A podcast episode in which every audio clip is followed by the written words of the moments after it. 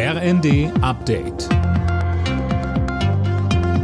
Stündlich neu. Auf den Punkt informiert. Ich bin Daniel Stuckenberg. Guten Morgen. Die russischen Besatzer starten in den eroberten Gebieten in der Ukraine heute Pseudo-Abstimmungen über einen Beitritt zu Russland.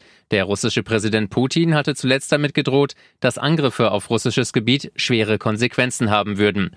Der Vorsitzende des Auswärtigen Ausschusses, Michael Roth, sagte im ZDF, Wir dürfen uns davon auch nicht einschüchtern lassen, dass jetzt Putin immer wieder mit einem Atomschlag droht. Aber wir müssen halt unseren Bürgerinnen und Bürgern auch immer wieder erklären, es ist eine sehr, sehr gefährliche Situation. Nicht nur, weil Russland die Ukraine überfallen hat, sondern weil Putin die Landkarte Europas völlig neu zeichnen möchte und die Ukraine vernichten möchte. Und das berührt auch unsere Sicherheitsinteressen.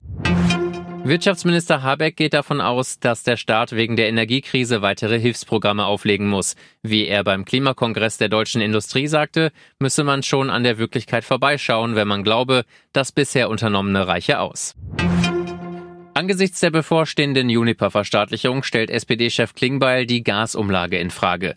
Sönke Röhling im RND-Interview stellte er sich aber grundsätzlich hinter die Entscheidung der Bundesregierung in Sachen Juniper. Die Verstaatlichung des Gasimporteurs ist in seinen Augen richtig, aber die Gasumlage muss jetzt auf den Prüfstand, sagt er. In der SPD habe es ohnehin von Anfang an Bedenken dagegen gegeben. Das Ziel, die Gasversorgungsinfrastruktur zu stützen, sei und bleibe zwar richtig, so Klingbeil, dabei müsse es aber gerecht zugehen. Die Gasumlage soll die Firmen stützen, die jetzt teuer Gas in anderen Ländern einkaufen müssen. Weil aber auch profitable Unternehmen Geld abgreifen wollten, will Wirtschaftsminister Habeck die Umlage überarbeiten.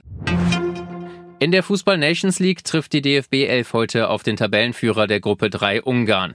Mit einem Sieg könnte Deutschland an Ungarn vorbeiziehen und die Tabellenführung holen.